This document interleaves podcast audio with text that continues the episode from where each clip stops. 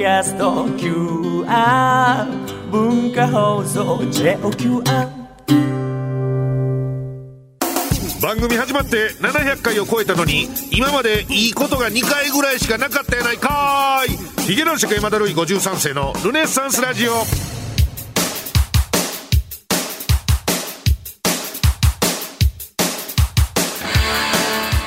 どうも、えー、ヒゲ男爵山田るい53世です。ヒゲ男爵山田るい53世のルネッサンスラジオ今週もよろしくお願いしますと、えー、いうことでございましてあのー、まあ、前回はねえー、収録的に「ネタ目男18」私池男子山田と、まあ、構成作家宇野 T さんがライフワークとみなしているような、まあ、どちらかといえばマネージャーストークンがですね、まあ、まあ今日も来てませんけども、えー、プロデューサーももちろん来てませんけどもね、えー、が、えー、ちょっと執着してるイベントがねありまして「ネタ見男18」というのが、あのまあ、終わった直後の収録配信会ということだったんで。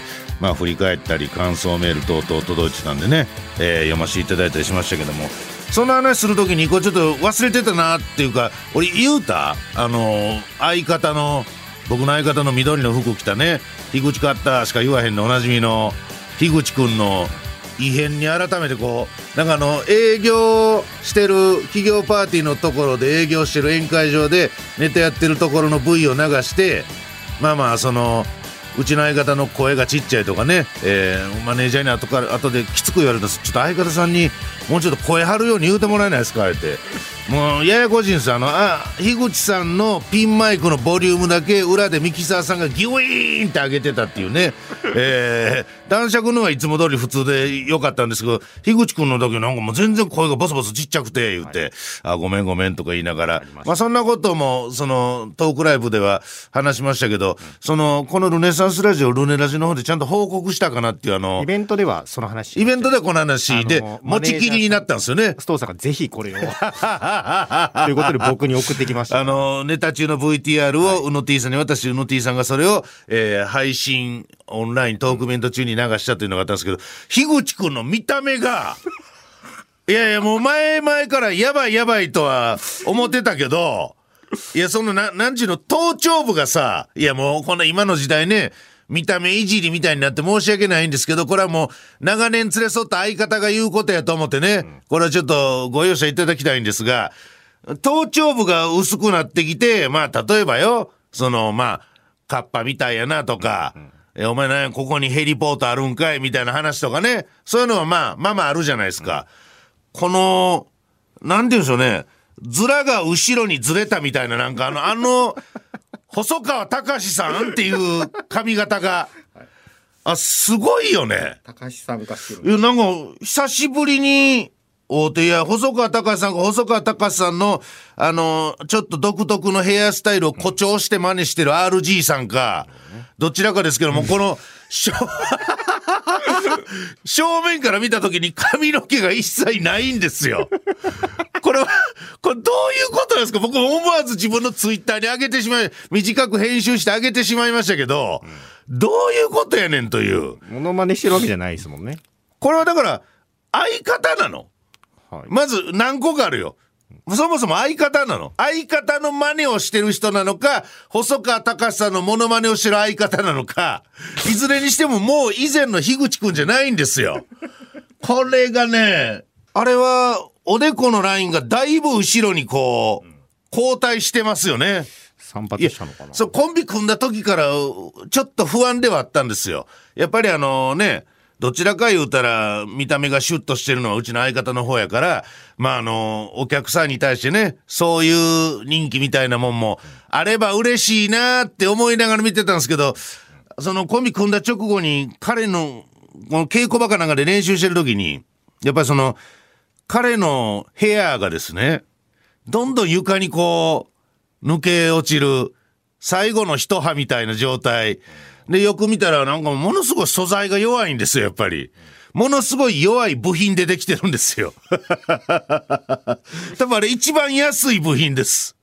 100均で売ってる髪の毛やと思うんですけど、弱いなと思うのままいずれ薄くおなりになるんやろななんていうのはまあ予想はしてたんですけど、まさかこんなずるーっとこう、よう、僕よう言いますけど、髪の毛の神様が、おでこのところに手をグッと置いて、そのままズルズルズルズルズルってこう、後頭部に向かってずらしたかのような。で、サイドもなんか、だから前とサイドが生身が出てるんですよね、もうね。で、上になんか髪の毛がチョロチョロチョロっと乗ってるみたいな。で、この営業の時とかあいつサボってさ、こう横でクリンっていうのをやらへんでしょ？樋口くんのね。外羽の、で樋口君といえばこれがランドマークというか、えーそのキャラクターの一つやのに、もうそれも後ろに撫でつけてまうから、余計もう、老いが目立って、で、なんかちょ、ちょっとだ、小太りになってんのね、あれ。太ってもいますね。うん。で、顔パンパンになって、だからもう怖いんですよ、正面から見たら。ワインの飲みすぎですよね、あれね。よう味もわからんのに。おつまみも。いや、もう俺も愕然としまして。いや、横におる分にはまあね、あのそんなにちゃんとも見てないからあれやねんけど、VTR 見て正面から見たときに、いやもうこれ樋口くんでもなんでもないやんっていう。あとその髪の毛の件ね。勝手にキービジュアルを変えよるんですよ、あいつ。それが腹立つんですよ今。俺がこうせい、ああせいって言って決まったスタイルやのに、勝手に変えよるんですよ、最近ちょっ。とおしゃれ路線ですからね。とね、ふざけんなよっていうね、ヒゲ男爵を舐めんなっていう、貴族と召使いの、この貴族の乾杯漫才というパッケージをお前、舐め腐るなっていうね、怒りもあります。お客さんに対して、100点のヒゲ男爵をお出しできない。これがね、本当に僕としては辛いんですよ。えー声はちっちゃい。もう髪の毛はもうなくなってる。ほんで太ってる。ね、パンパンなってる。声はもうボソボソボソボソ。ネタもうろ覚え。そんなもんね、なんぼコロナが収まろうが収まる前がね、そのえ営業がどんどん増えるみたいなことにならないんですよ。ただ講演会は増えてるんです。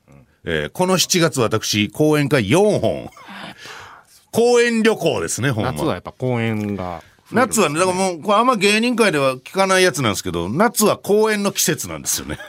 7月、8月と講演会でパンパンになってるという。夏休み中にね。ええぜひ皆さんもよろしかったらどこかしらでやっておりますんで、大概タイトルは、僕たちにキラキラする義務などないというね、えー超後ろむ、アンチ啓発の、えータイトルでやらせていただいてます。大体もうパッケージはできてるまあ、それはもう、あの、60分やったら60分、90分って言われたら分かりました。じゃあ、あそこの漫談膨らまして90分。ちょちょいのちょいとこできますから、えーオファーの方よろしくお願いします。えーということでございます。今週もトークにコーナー盛りだくさんでお送りします。最後までお楽しみに。投稿するメールに病状や体調を添えておけばカルテとして保存してくれるかかりつけ医のような番組ですヒゲ男爵山田ルイ53世のルネッサンスラジオいつも簡単になんか YBS、YBS、山梨放送、まあ僕はラジオとかテレビやらせていただいてますからね。山梨放送、YBS 言って簡単に言うてますけど、すごいよ、あそこ。創立150周年やからね。もう、なんやろ。もうく国の、国で保存しときましょういう古い小学校と小か。学校ですよね。150まあ、周幕府と言っても過言じゃないですよね。150年も続いてりゃ、一幕府続いてますよね、これ放。送局じゃ聞かない。聞かない。もうだって、これ今収録してる文化放送かて、まだ70周年でしょ、だからもう半分以下ですよ。YBS はもう150年ですから、とんでもない歴史がある放送局の150周年、創立150周年記念の1時間半のテレビの特番の MC、ヒゲ男子山田ルイ53世。大丈夫かいうね。創業者もそんなこと思わんかったやろという、まさか150周年のテレビな大事な特番、一発屋のコスプレキャラ芸人に任せるとは思ってなかったでしょうけども、まあそこはね、素晴らしいあの、ロケ VTR とか、えー、あの、ロケ V のレベルは異常に高いですからね、YBS は。むちゃくちゃ面白いですから。えー、あと、なんといってもコンサートの中継がありましたから。レミオロメンの藤巻さんと、あのーザ・ブームの宮沢さん。はいはい。ね、のコンサートの中継みたいな、まあ、あの、あちらと絡むことはないんですけども、まあ、その、一曲歌っていただいてるシーンを、えー、が流れたりとかね。いや、その、お二人とも山梨にゆかりが、ご出身であったりということで、ゆかりがあるんで、やってくれたという特別なコンサートということなんですけど、まあ、大いに盛り上がって。えー、であの、やっぱ、宮沢さんはあのご自分で三振ね、沖縄の三味線三振島唄がやっぱり。弾きながらやっぱ島唄をね、やっぱ聞きたいですあの歌ってくれて。まあやっぱりその圧倒的なこの歌唱でえー、とそのやっぱりメロディーライン、えー歌詞いろんな部分でこうしもう思わずスタジオで僕は聞いてたんですけど中継で。涙がこぼれそうになったのはこれはもう間違いなく事実なんですがただみ宮沢さんがもうもう一回一回5年ぐらい島唄歌うんやめはったらどうですかって思うぐらいまあ別に飽きてるわけじゃないんでしょうけど、やっぱアレンジがすごくて、これはもうどのミュージシャンアーティストの方もさ、あのー抱えてる、ファンが思ってるそれとアーティストさんが今これが一番の中でええんやって思ってる感じの乖離ずれですね。今回もう、ものすごいずれてたんですよ、やっぱ。まあ、ただずれてても、アレンジを聞かせててもやっぱりすごい感動するなという部分は揺るぎないんですけど、ただもうすごいアレンジしてて、なんかもう、もう言えないぐらい。しまうみたいななんか、いつの歌だけどわからへんけど、まあ、やっぱご自分で今、そその辺が一番しっくりくる、あの、当たるとこなんやなっていう。いろいろ歌ってきてねで、実はその映像を見ながら確認したんですけど、あのーあ、意外とこんな歌い方してはんねやっていうのをちゃんと初めて見たから。だこの、しんまうーとか言うてる時口の端っこの方でしか歌ってないんやとか。時々そんなしょうもないことを思いながら見てたんですけど、にもかかわらずやっぱ感動の。ということで本当に素晴らしい、えー特番をお任せいただき、ありがとうございますということでメールを一通。なんかこのスタジオしけしけやね。すっごい不愉快。すっごい不快。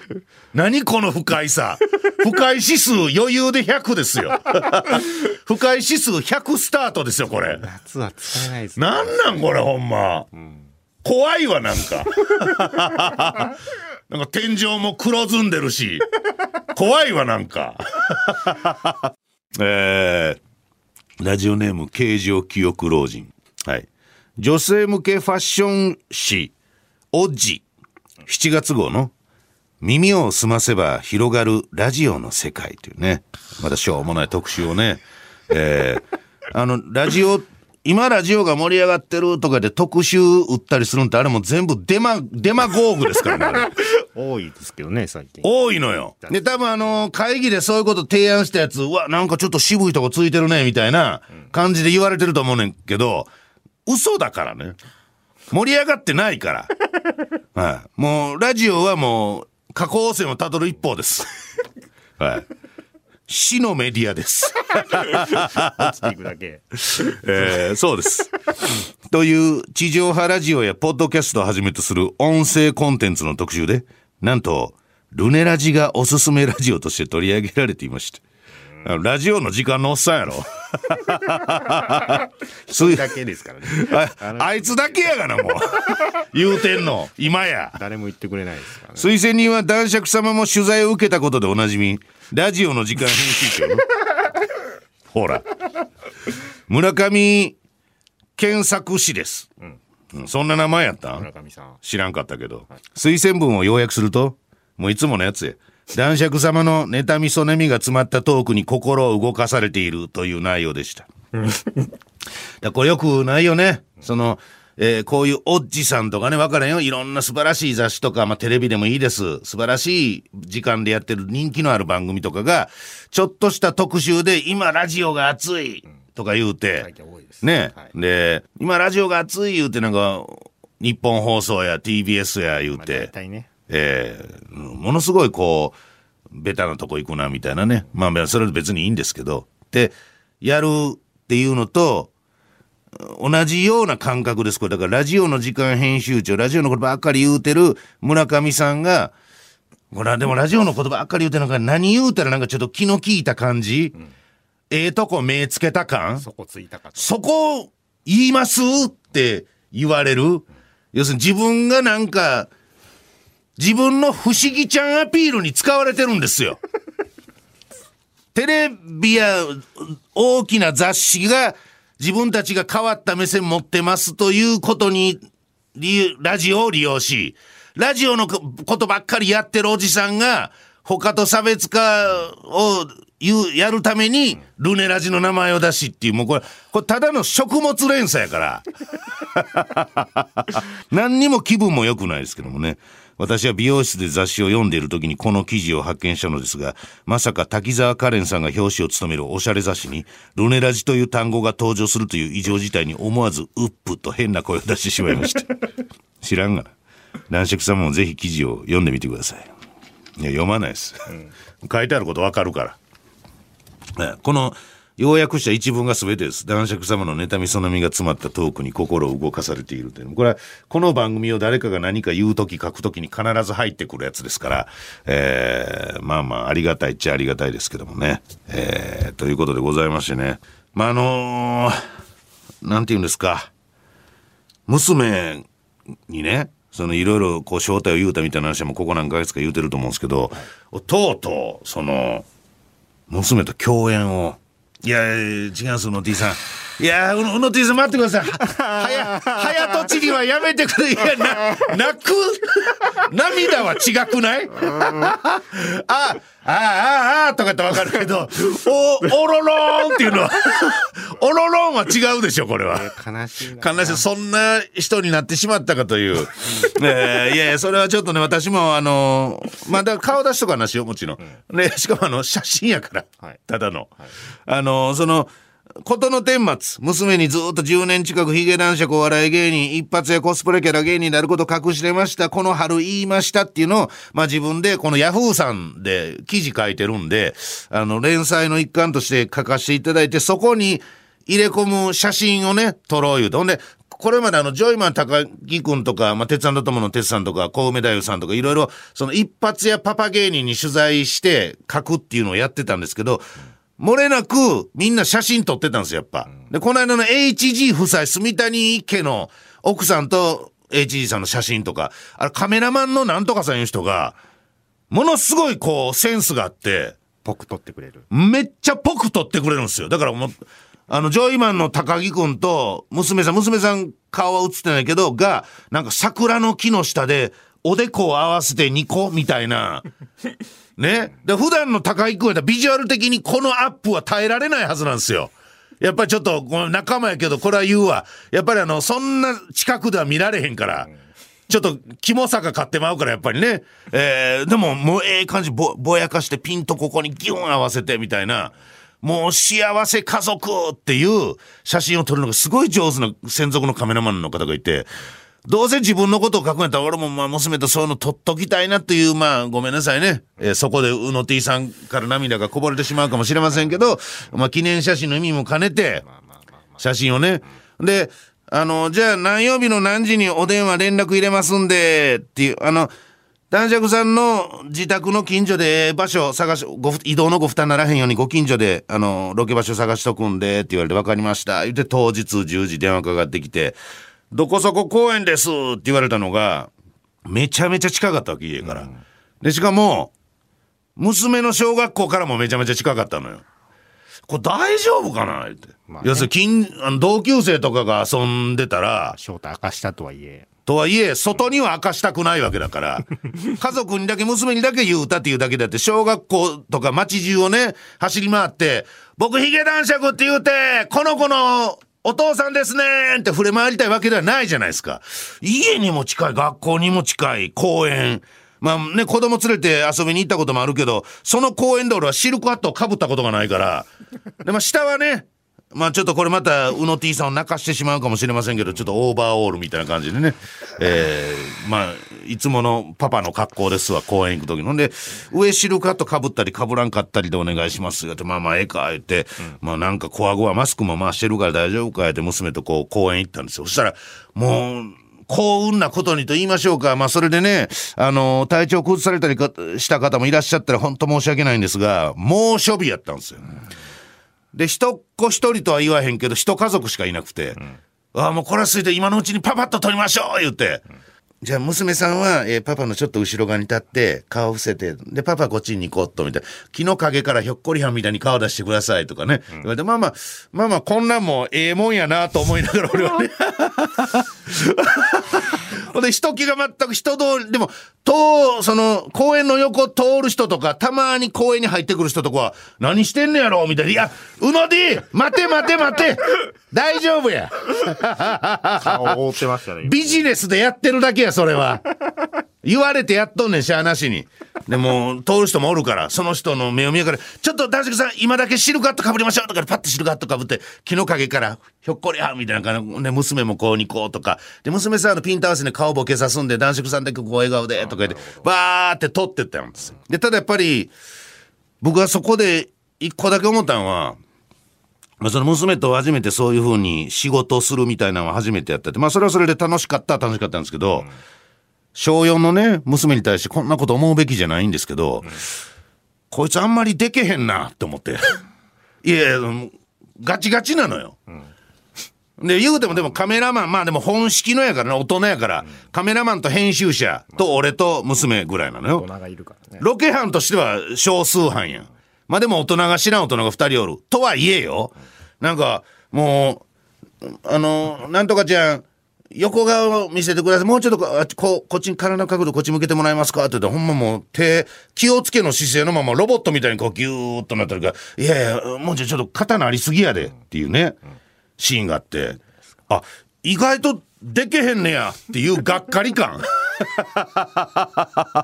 いや、俺言うても、言うてもちっちゃい時から、スイッチオンにしたら、ひょうきん者の方やったから。まあね、振動だからね。まあ 偽りの天才やから。ミキシのジョーカー言われてたから。でもできたからね。階段も手広げて踊りながらこう、降りていってた口やから、あの、ちゃんとやろうと、その表向きの顔オンってなったら、まあできるわけよ。できるからこそ今の仕事もこんなに陰気で、もう人間嫌いやのにやれてるわけよ。あれ、娘、これな根っからみたいななんか、まあ緊張してるのわかるけど、もう10分15分経ってるし、周りの人もなんか優しい感じで接してくれてるから、いや、もういけんじゃんね、もう、ほんまロボットみたいな、ギギギギ。スイッチがギギギギ。はい。はい。でも、よろしくね、とカメラマンさんとかもね、カメラマンさんとかも自負があるわけよ。俺は今までこんな堅くなな子供たちを被写体に何個も対峙してきたけど、すべて心をほぐして、ええ現場にしてきた、あの、自負がある。で、なんとかちゃん、はい、こう、こう、こうだね、と、あ、もうちょっとこうしようか、なんてね、みたいなことをずっと言うてんねんけど、全部聞かへんのよ。で、それも横で見てて申し訳ないわけよ。この人、俺よりだいぶ年上やから、そのカメラマンの人。何十年と培ってきたこの方の技術が、うちの娘が全てコケにしているというね、えーそういう、まあ、あの、撮影会を、まあ、させていただいたんで、近々、あの、ヤフーニュースさんに載ると思いますので、ぜひ皆さん、偽りの僕をびっくりしないでください。奥歯をギュッと噛み締めてご覧になっていただきたいなと、えー思いますね。フリートークのコーナーでした。橋本環奈さん主演で映画化される大人気漫画「バイオレンスアクション」の作者も毎週聞いているヒゲ男爵山田るい53世のルネッサンスラジオガチラジオ変態女子を作ろうさあ、ということでございまして、最近よく見かける私ラジオ好きなんです。ラジオ変態なんです。と、ずっとラジオやりたかったんです。とかね、えー、いう人、女子。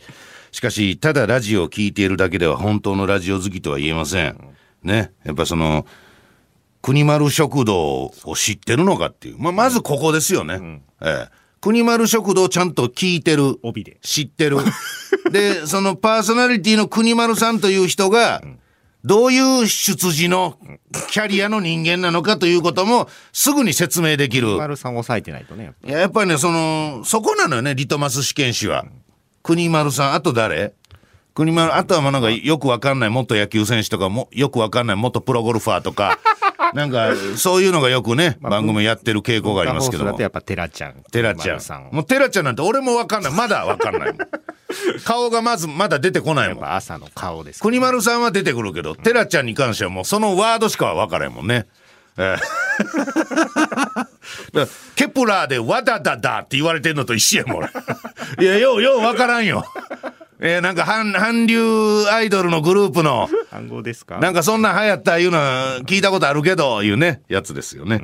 えーリアルガチでやばいラジオ変態女子を妄想してその特徴を送ってきてもらおうというコーナーでございます。ちなみに、えー今月の文化放送のお小冊子福耳ですね。えーの表紙は声優の花澤香菜さんが、えーご担当ということでございますね。えー踏み台に使われましたね。本当に。一言も書いてないですねこれでもなんか、なんか僕は、この昨今の風潮に本当に納得いかないなと思うのが、このラジオパーソナリティってさ、ラジオパーソナリティをやる上で、ラジオ愛みたいなものをアピールしなければならない感じになってるよね、今。そういう人がみんな好きですからねねえ。俺なんとも思ってないのにね。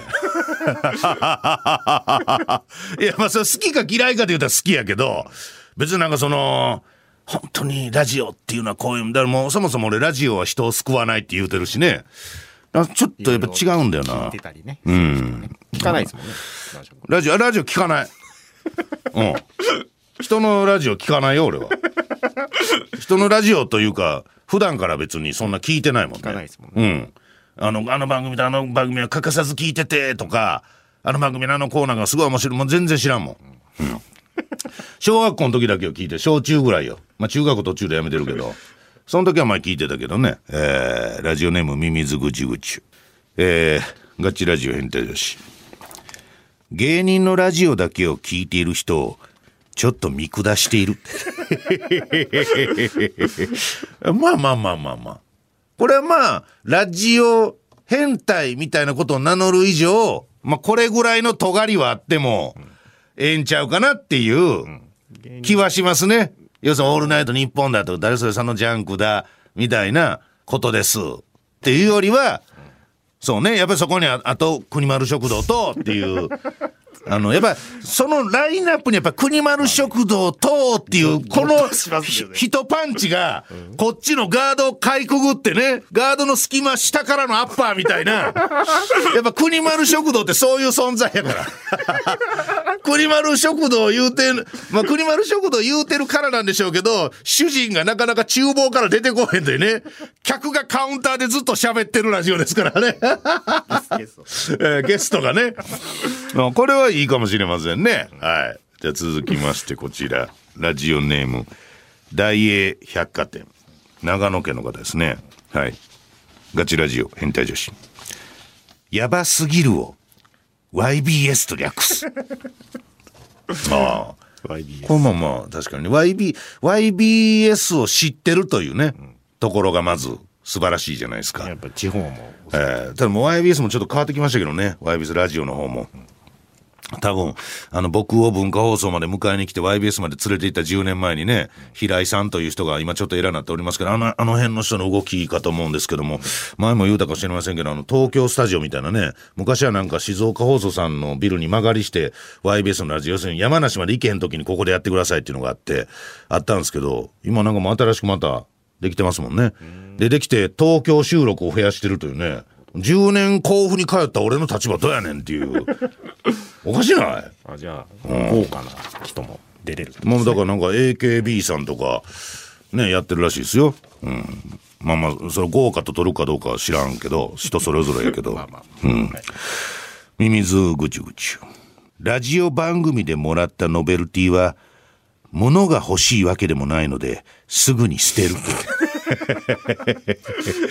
履歴が欲しいんよねだからね。じゃないんですね 送った送られたという履歴が欲しいだけど別にこの物はいらんねやっていう。封筒が届けば ものもうほんまもうラジオ武士道みたいな、はがき職人の武士道みたいなね。いや、こうそういうことじゃないんですって。なんやねん、そういうことじゃないんですってなんやねんっていうね。すっと横に溶けるというね。えーはい、今日もガチラジオ変態女子が何人か紹介されました。以上、ガチラジオ変態女子を作ろうのコーナーでした。Spotify でも流れているおしゃれでアーバンでクリエイティブな番組です。劇団社山田るい53世のルネッサンスラジオ。さあ、エンディングでございます。えー番組では皆様からのメールお待ちしております。現在募集しているコーナー、偏見オブザイヤー2022ガチラジオ変態女子を作ろう。山田純三今朝の53枚おろし。山田るい53世オフィシャル YouTube チャンネル企画会議。やばいお隣さん。開店ひげ丸食堂ルネラジミュージックリクエストルネッサンスラジオラストメッセージ。そしてあなたはこれをなんと PR する。こちらのコーナーは株式会社窓辺カタカナで窓辺と書きます。PR 会社の窓辺さんにスポンサードしていただいているコーナーでございます。あなたはこれをなんと PR する。ぜひメールをお送りください。さらにさらにミート高橋さんの鳥もつにプレゼント。こちらも現在もありがとうございます。応募受付中です。えー、こちらのへのメールもお待ちしております。そして番組をより安定して続けていくためにスポンサーになってもいいよ。ちょっと興味あるよ。まあ簡単に言うとスポンサー大募集でございます。まあ窓辺さんとかミート高橋さんとかお世話になってるところもあるんですけどもまだまだ安定安定飛行にはちょっと足りないということでぜひ力をお貸しください、えーそういう方のメールもお待ちしております。すべてのメールこちらまでヒゲアットマーク JOQR.net ヒゲアットマーク JOQR.net ヒゲの綴りは HIG です。えーそしてお知らせもございます。私書きました一発屋芸人熱伝こちら。新潮文庫さんから尾崎世界観さんの解説も加えて発売中。引きこもり漂流記完全版中年男ルネッサンス。一発屋芸人の不本意な日常。パパが貴族、えーこちらもそれぞれ手に取ってみてください。ウィズニュース雑誌コンティニュー日経新聞のお悩み相談。などなどコラムも書いております。金曜キックス YBS 山梨放送さん。毎週金曜昼1時から夕方4時半まで。ラジコプレミアムに加入すれば全国で聞くことができます。山梨の方は毎週金曜夜7時から生放送。山梨調べらずててて TV こちらもよろしくお願いします願いします。はいということで、えー次週までさようなら。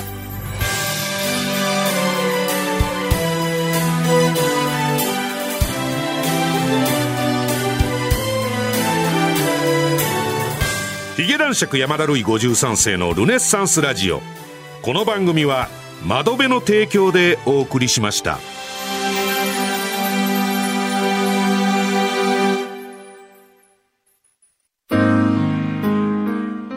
ルネッサンスラジオラストメッセージのお時間でございます。えールネラジリスナーの皆さんからの、まあ、ポストに入れられなかったあの手紙、まあ、送信ボタン押せなかったメール、まあ、そういうものを紹介していこうという、えー日頃の感謝です。もういつも言ってますけどね、愛の告白、頑張るあの人への応援メッセージ。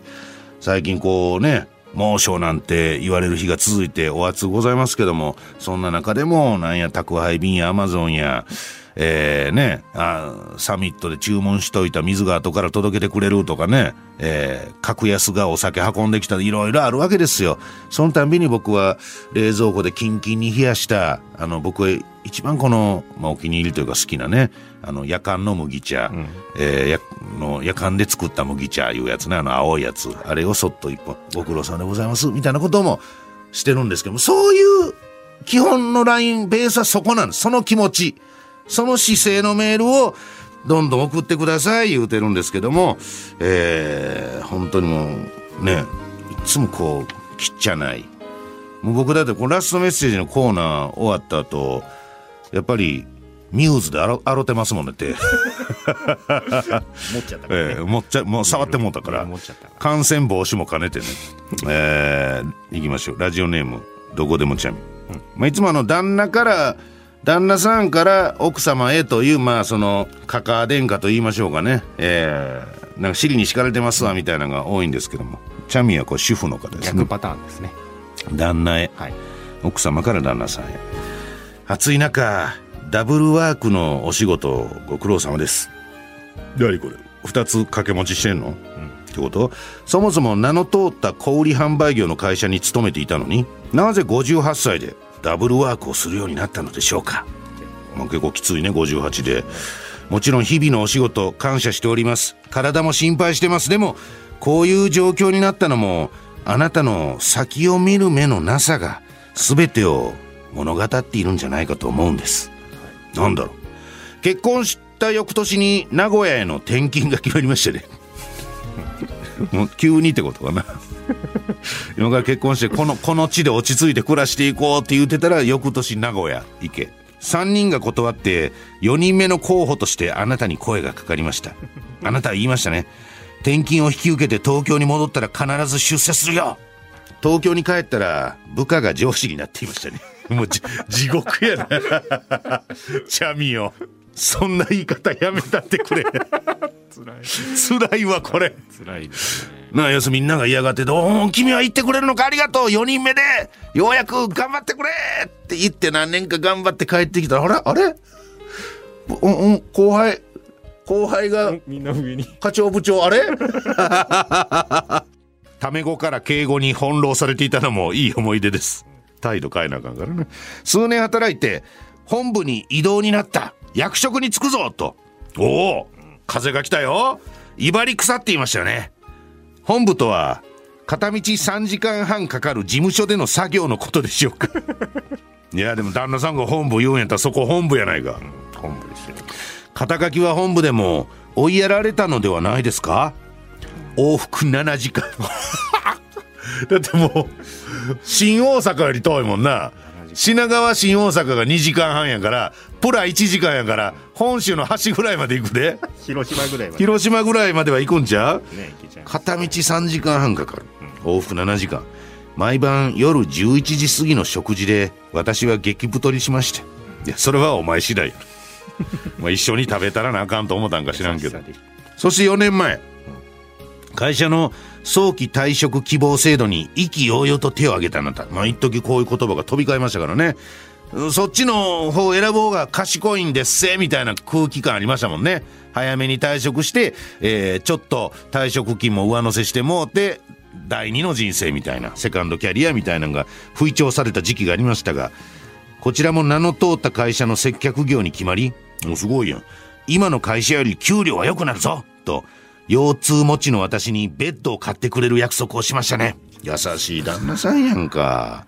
ただバカなだけですよ。そのね、その運がないというか、えー新しい仕事のためにずっと住んでいた家賃の安い八王子を離れ、家賃の高い今の土地に引っ越しまでしました。ところが出勤1日目にせかすお客様に怒鳴られて意気消沈。おいおい早くしろよおい。何分待ってると思ってんだよみたいなことがあった。それから意欲が目に見えて下がってし出勤1日目でカツオンとなられてシューンって心がボキッと。俺安いのかな、うん、心の骨粗鬆症みたいなことかな。それから意欲が目に見えて下がってしまい転職が続く。あもう転職しちゃうの。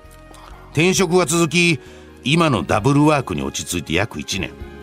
約束したベッド気になさらないでください。もう望んでいませんよだってこの家家賃が八王子の時より高いのにベッドを置くスペースがありませんから。残念ですねこれ。旗ヨーク感が。置くスペースありませんから。残念ですね。ダブルワークギリですね。それより何より狭くても布団でも別々の部屋で寝られることになって私はこの上なく満足です なるほど。それで小野 T さんが逆バージョンって言ってたんですね。目がねえの逆バージョンだ。あなたのこれほど先を見通せない手腕褒めたたいくらいです。そして私のことも見通せずにいますね。え今私は毎晩元彼の写真を枕の下に置いて寝ながら老後は別々の人生をと考えています。言ってたその元彼がね老後一緒に過ごしてくれるとは限らないわけですからね、まあ、こっちが勝手に思ってるだけなんでしょうけど大事なことを気づかせてくれて本当にありがとう。ね。まあまあ言う言うてますけどまあそれを言い出したらねもうちょっと昼のラジオみたいな返しして申し訳ないんですけど内容が内容やから一番先見通せてなかったのはチャミやからねこれ。旦那と会った時にはこの人と結婚しようって思ってそのこういう人やっていうところを何にもわからんかったわけやからこれはもう自己責任でやっていただきたいなと思いますけどもね。はい。続報をお待ちしております。ラストメッセージのコーナーでした。